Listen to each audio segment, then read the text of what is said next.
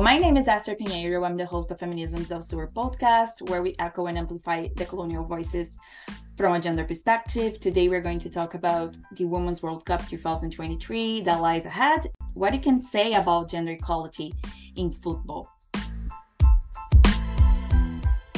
The first World Cup for men was in 1930s. It wasn't until 61 years later that the first Women's World Cup was officially introduced.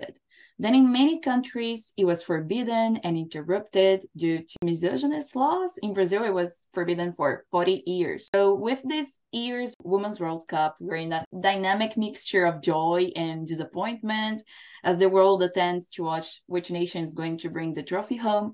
A struggle continues off the soccer page that many are aware of, which is the struggle against the gapping gender based um, in this industry. The Women's World Cup is getting 150 million prize in money. It's like a 300% increase over the last World Cup in France in 2019. But it's still only about a third of the 440 million the men got in Qatar 2022. Also a World Cup with 32 teams, which is going to be um, for this next Women's World Cup as well.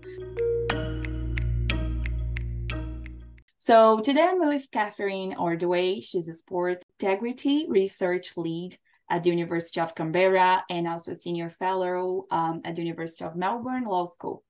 So Catherine, how can women's football prize get to to that level? What is missing for for us to get there? Well, I think it's very easy. It could be done with a stroke of the pen, right? Um, FIFA could make a decision that they actually believe in gender equality and how that translates is by a number of different factors. And of course, equal prize money being only one of those.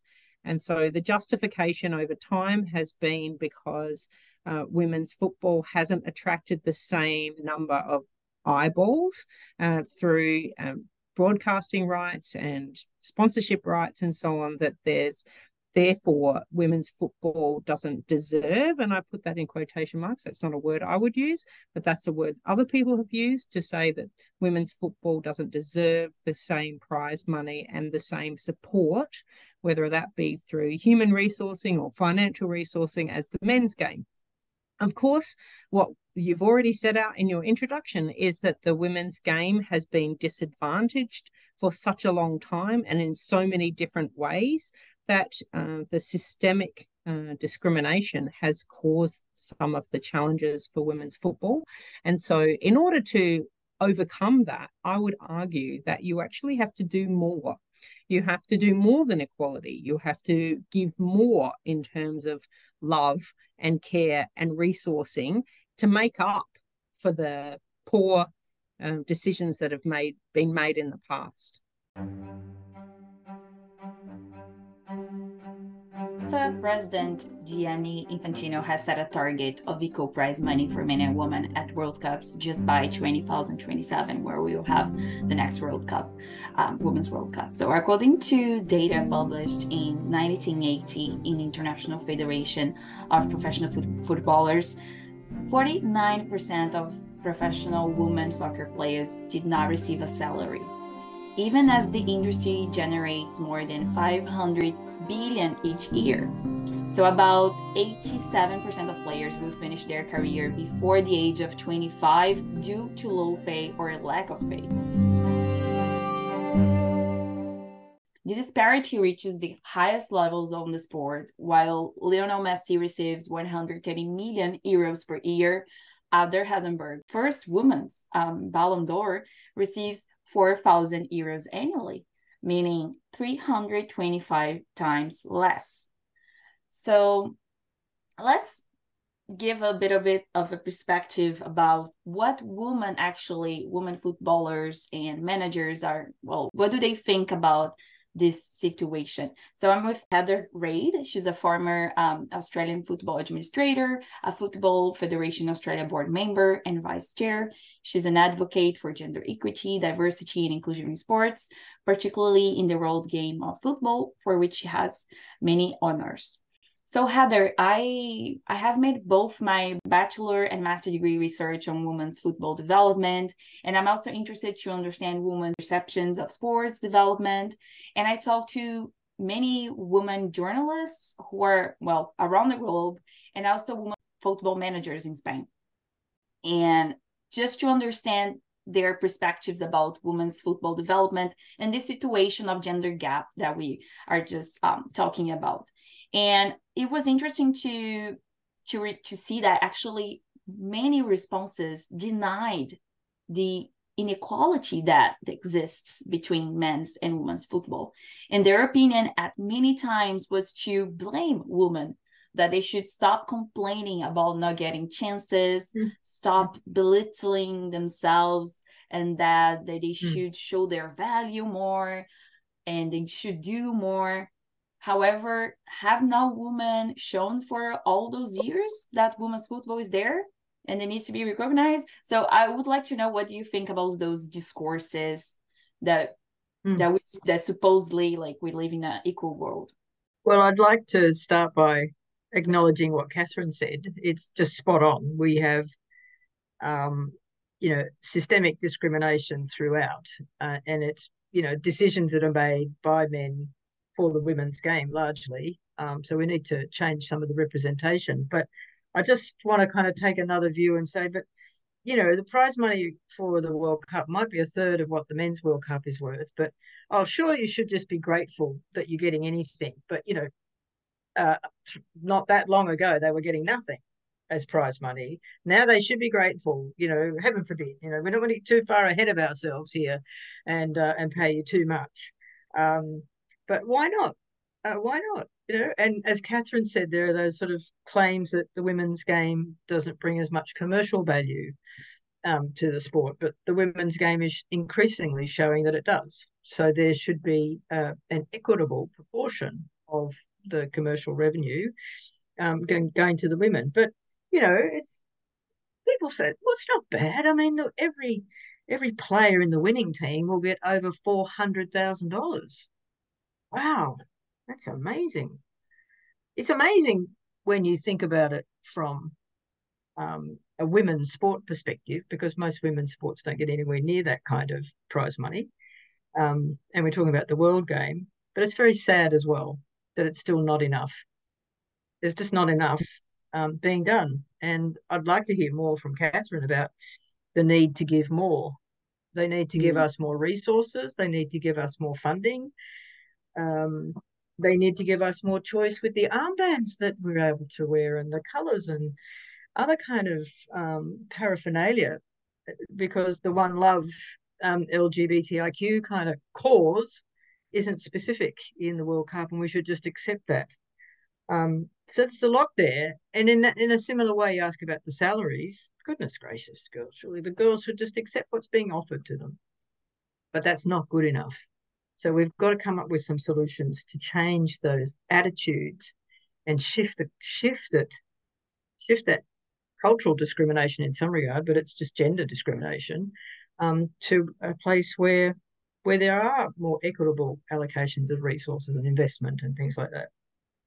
Mm, that's exactly my point, Heather, because um, Esther mentioned that in Brazil, the women's game was banned outright mm. for 40 years. Mm. And I think in the UK, it was banned yeah. for 50 years. So you think about those, just those two examples. Um, there are a range of other examples around the world where um, women are not given the coaching, they're not given uniforms, that they're given men's uniforms sometimes as hand me downs, they're not given access to facilities, they don't get access to the grounds at, at suitable times. There are numerous examples mm. where the discrimination directly impacts on their ability to play at the at the top level, not because they're not able to, but because they're not given mm. the opportunities. So I'm saying mm. instead of just saying, well, let's just um, look at equity in terms of what, what's the percentage of women playing the game and and let's give them a, a percentage perhaps of the commercial revenue or some other way of divvying up the pie.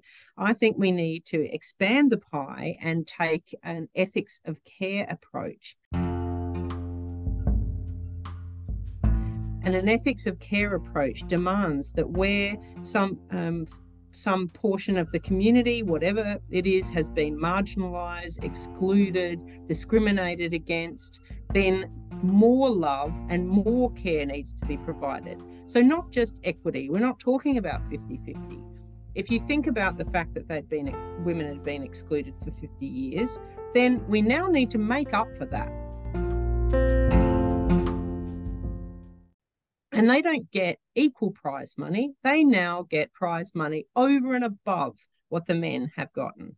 They get resourcing, access to facilities, access to travel, access to broadcasting, access to training, leadership potential opportunities, le- um, leadership representation, as you mentioned, Heather, through the democratic processes, whether it's on boards or whether it's as coaches or referees, uh, officials, technical officials, managers, and so on, of more than the men in order to make up for it. And at that point, then we may get some equality once we start to address the wrongs of the past. Well, there was an article in the um, Australian Financial Review uh, last week um, that basically was saying uh, football in Australia would have been in a really tricky situation three or four years ago. Um, and it was the women's game that has kind of rescued um, Football Australia from a, that tricky situation, which was sort of financial and governance and a few other things, I think. Um, but when the Matildas started to get more um, notoriety and Australia and New Zealand were awarded the World Cup, everything went through the, through the roof, so to speak. It was um, women's football became the thing, um, and the thing that we could concentrate on for corporate and government government support, um, and for you know sharing the love of the game around the country. Um, by having the Matildas here or having them play elsewhere against top teams, and it was the Matildas and the underpinning squads that kind of carried the financial um, woes into the wind, and uh, FA is in a much better position. And today, mm. you know, it's it's really starting to sink in that we've got the World Cup in very short space of time, and um, our squad's been announced, and you know there'll be more money pouring in for the women's game, um, as as it should. Yeah. I wonder how many other countries for whom that is a similar situation. We know that in the US, that is definitely the case, that it's the women's mm-hmm. team that have carried the men's team for a long time. But I wonder if in other countries, like in Scandinavia and so on, the Norwegians, of course, won the, the gold medal at the 2000 Olympic Games. So have we seen that also in Sweden, have in Finland, perhaps? Uh, have we seen it? Um, in New Zealand, even that the mm. women's team has been a very proud um, mm. flag bearer for the game of football in a number of different mm. countries, and yet we're not seeing that represented mm. in the type of support that they deserve. So mm. it's it's an interesting thing to consider, isn't it? Mm. We, we've seen snippets, and we're seeing growth of those snippets. Um, in places like Scotland and Republic of Ireland and, and many other countries. And it's you know, there's the popularity is increasing because of the visibility. People see them on TV and they see them in the streets, and you know they're they're they're much more visible and they're audible. People hear about the games and things like that. But so much well, certainly in done. Australia, where we have we uh, famously are in love with so many sports, and Australians get behind so many of our sports people. And particularly in the team sports space, we have many teams to celebrate. And yet, time after time, when they do the market assessments, that the, the women's football team, our Matildas, are coming out on top in terms of the public love for the team. And it's really interesting, even in comparison to very famous, long standing, well loved teams like the Australian men's cricket team and so on, that the women's football team, which is a far more recent um, introduction, has captured the hearts of the Australian public and therefore sponsorship and, and broadcasting dollars have followed. And yet we're still not seeing it replicated in terms of even uh, the amount of pages and, and digital media space that are being represented. We hear so much more about what every individual um, of the men's cricket team are doing, what they have for breakfast, who they're marrying, uh, how many runs they scored, what they're thinking about, whether they're going on tour, if they're going to play in England or or coming back to Australia, and so on and so forth. And and yet it's been much slower to pick up in the women's sports space, but perhaps uh, the Matildas is a bit of an aberration in, in that setting, particularly with the, the the highlight of the Women's World Cup coming to Australia, which has really changed the game here. Yeah, I think that's a very interesting question um, because Brazil it's a different context in in this. Well, it's a still very male oriented um, game and and the culture it's also oriented to this masculine world when it connects to football. And then it's too hard to although we are considered the country of football it's actually the country of men's football right? Because then women when we see the, their conditions of work like you said just simple things like an ambulance you know by their their competition and then they'll have an ambulance. Or those women they are players but also uber drivers.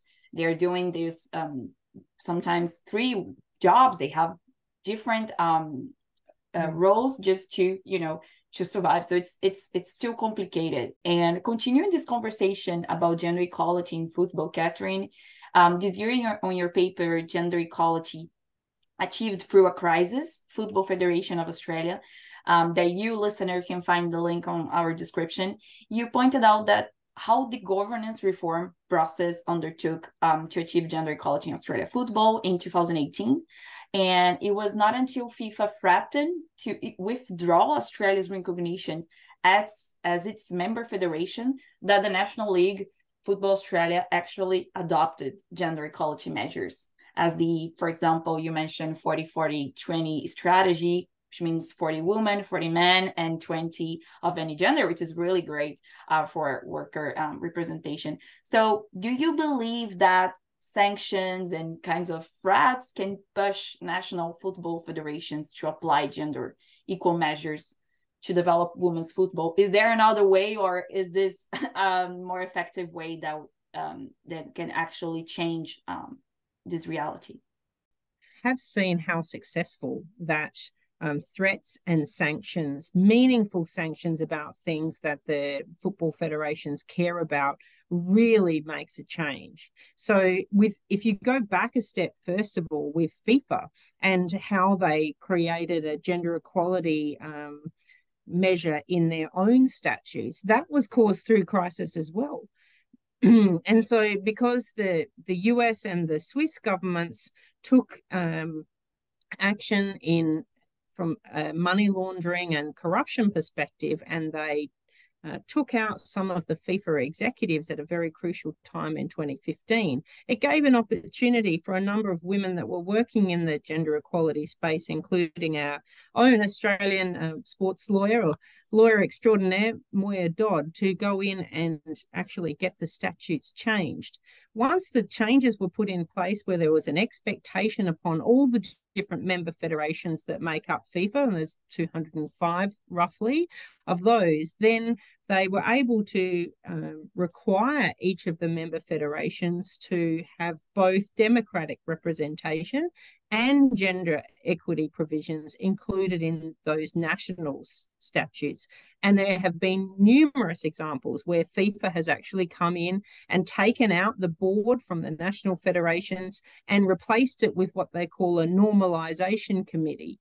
And they put their own people in then to make sure that the statutes get changed so that they're in compliance with the FIFA statutes. And this normalization committee has taken place in Haiti in January 2021, FIFA took the decision to put a normalization committee in place in Haiti following a sexual violation that broke out within the Haitian Federation.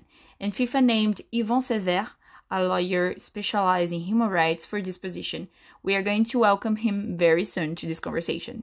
And that's been enormously effective in a range of different settings. But in Australia, it was particularly important because that because the, the eye was on the prize for the FIFA Women's World Cup, and the concern was that the men's team wouldn't have an opportunity to play at the Men's World Cup, then the um, impetus was on all of the voting members in the different governance structures at FIFA, at Football Australia, what was called then the FFA, to make changes to allow for better representation of women across the board. Hence the inclusion of that um, particularly mm. important phrase that you mentioned 40 40 20 so that there are 40% men 40% women and 20% of either or including the hmm. the gender non-binary spectrum of people that might want to be involved in football decision making across the board a, a brilliant a brilliant um, scenario for what was going on um, but these sort of uh, changes to the statutes and regulations didn't just occur. It probably took 18 months to two years in the process. Um, and first of all, um, a group called Women on Side trying to get a foot in the door to find out about the terms of reference for this big review that was going to take place, how we could contribute to that. Um, a very lengthy process, um, resulting in um, some major changes, one of which was the 40 40 20 um, gender representation on boards and um, and committees, and it should filter down to state federations as well and all forms of governance. And uh, there's been some progress, but there's still a long way to go. Um, yes, it should be pointed out that Heather and I were both involved with Women on Side to work in the in an advocacy role. We didn't have a seat at the table formally, but we certainly did informally, and mm. it gave us an opportunity to talk about these kinds of issues and the sorts sorts of solutions that we wanted to see put in place. And one of the other solutions I should point out too was to have a um, different genders in the chair and deputy chair role for the yeah. highest decision making body in Football Australia. And Heather was our first recipient in that position mm-hmm. where in a what they called a landslide victory at the time heather was voted onto the football australia board and then was given the honor of being the very first deputy mm. chair um, as a as a woman so that was very mm. exciting and and we were feeling very optimistic about the future but as heather mentioned it it hasn't gone as smoothly as we were hoping since then well no i mean a landslide victory, turning into something that was, um, yeah, a rather unfortunate series of events um, to the point where, um, yeah, I was removed from the board. And I don't know what it was that I did that scared them. Just to give a little bit of perspective here, Football Australia's former deputy chair, Heather Reid, has claimed she stands on the right side of the history after being voted off the governing body's board of directors in an extraordinary general meeting on 2021. I mean, really? Uh, I think you're a woman. I think they suddenly really? realized they had a here woman have, in the decision making yeah, position. Clearly, it was a gender thing. It was probably a sexuality thing. It was uh, just a short woman. I'm a very short woman. I shouldn't be that scary. But anyway, yeah, that's a whole well, other scenario. When you know as much about football as you do, Heather, I'm sure it's very intimidating for some of the other people on the board. Poor boys. Continue to talk about the 2023 Women's World Cup and how it relates to gender equality. Haiti beat Chile to qualify for the first FIFA World Cup tournament. Haiti will now play Group D alongside England, China, and Denmark, thanks to Melchie Dumornay, who scored twice, and of course with the support from the whole team. As this is the first time that the Haitian women's national senior team will participate in the Women's World Cup, I invited Yvon Severe, a lawyer and expert in human rights and a member of the Standardization Committee of the Haitian Football Federation, for this conversation. I wanted to know what Haiti's participation at the Women's World Cup 2023 means for the country and especially for women. Eh, this participation in the women's selection is very important. First, for the country, because that stems from the vision of the Standardization Committee as we try to put in place fairness. When the Standardization Committee arrived, we put in place a vast program aimed to reinforce gender equity which goes hand in hand with equity in terms of salary in the football committee, for example. But not only. Also, the women athletes and the men athletes will have to keep on track with this policy we have put in place since February 2021. So, From this date, the salaries that women's athletes receive are the same as men. It is not only fair, but it is a form of valuing women's work. We need to value women's potential and move things forward. So, from the arrival of the Standardization Committee, the men's and women's national teams receive the same treatment. This is equity. We have worked a lot on that. We have done a lot of things, and our athletes are really satisfied. And now we have got even more to bring with the women's national team participating in the Women World Cup 2023. From these policies applied by the Standardization Committee, we attract more engagement on athletes at the best level. So, we started by having results, and you know that when the person is satisfied with their salary, the treatment, all of that, certainly you will have results.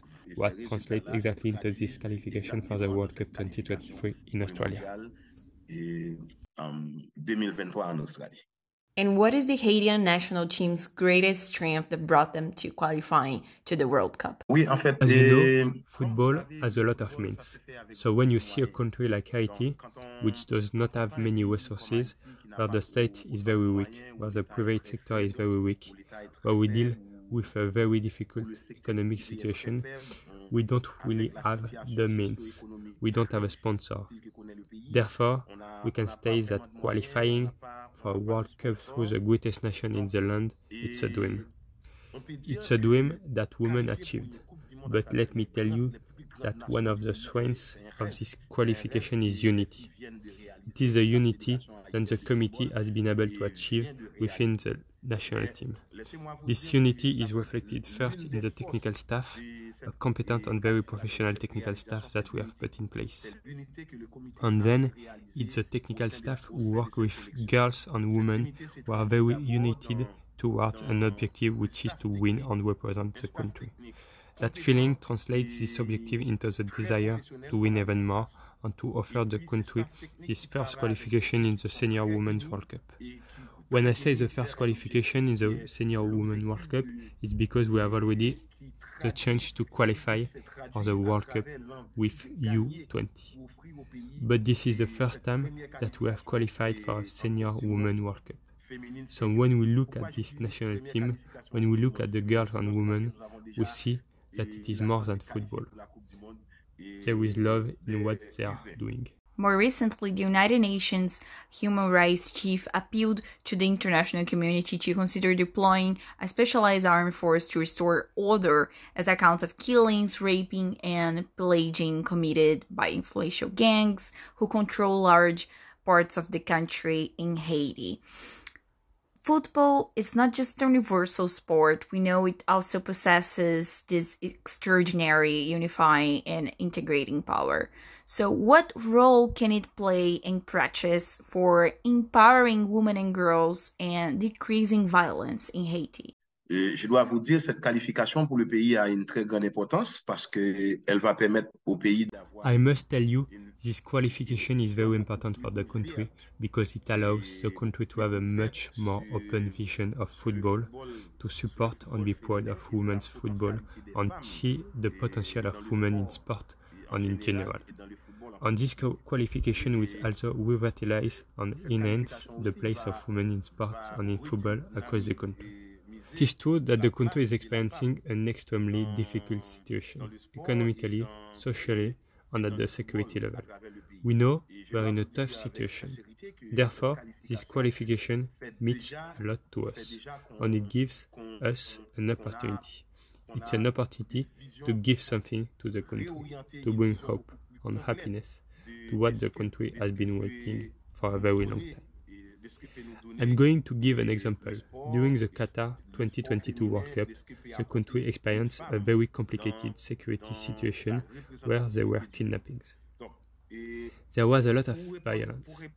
But we have noticed during the two months when the World Cup was playing that there was a strong decrease in violence because Haiti is a country that lives from football. Football in Haiti is something that is like a religion. So when the women's team qualified, we saw that the day after this qualification, it was a boom in the country. It was an extraordinary echo. all people spoke only of that. It is important for girls and women because it allows everyone, it allows all families in the country, and it also allows the international public to see our potential. The women football strengths in Haiti. We see that every woman player wants to leave their mark. Melchie Dumornay, who plays in Lyon now, she and others are national team superstars. Haitian families watch them. I follow the matches with my daughter, supporting her to engage in football if she wants to.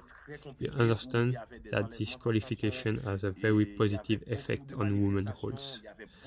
The Haitian women's team at this World Cup represents a mirror of role models for the country, for the sport, for the girls, and for girls and women players here. Besides, through this World Cup, clubs at the international level will start having more interest in young Haitians who play football. This participation in football can also give power both socially and economically to girls and women in Haiti. Aussi donne un pouvoir tant au niveau social, au niveau économique aux filles et aux femmes en Haïti. Talking about the future, the FIFA's um, chief women's football officer, Sarai Bareman, she told News Corporation Australia that this World Cup would be a major turning point and a driver for social change, creating role models for girls and helping promote gender equality. Actually, she said, just quoting her, people will be saying that was the watershed moment that changed everything took the game to the next level.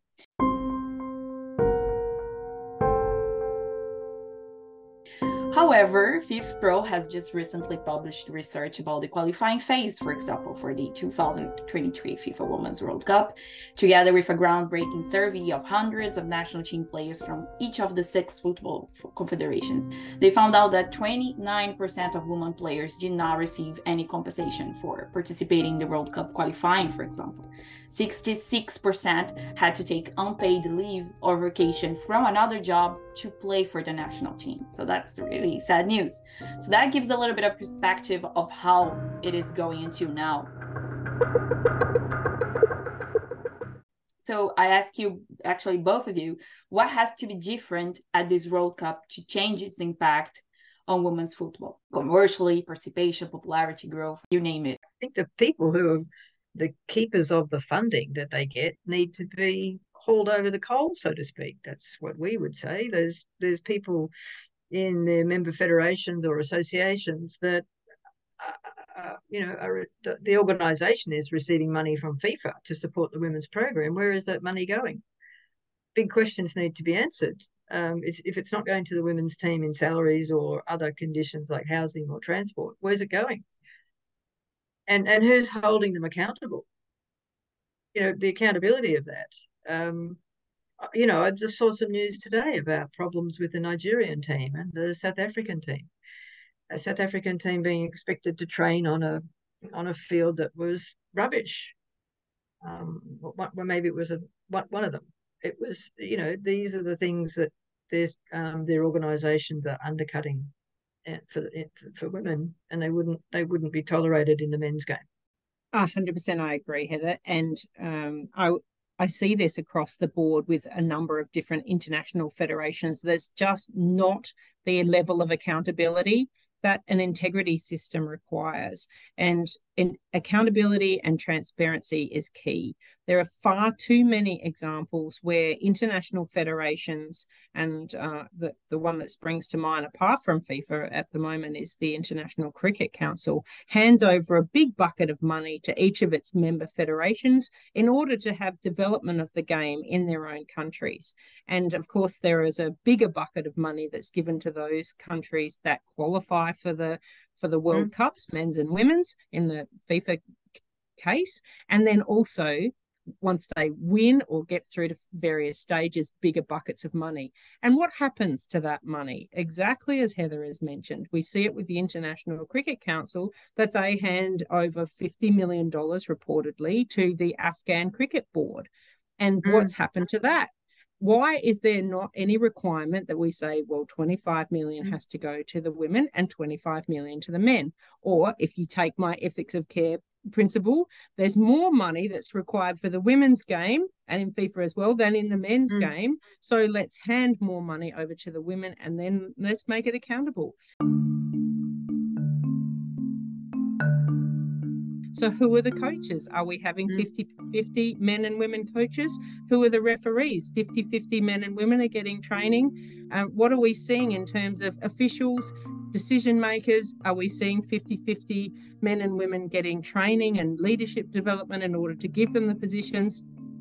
What about in broadcasting? Who's doing the commentating? Who are the journalists? Who's telling the stories? Where are we hmm. seeing the women profiled? Are we seeing the, this money translating into meaningful change?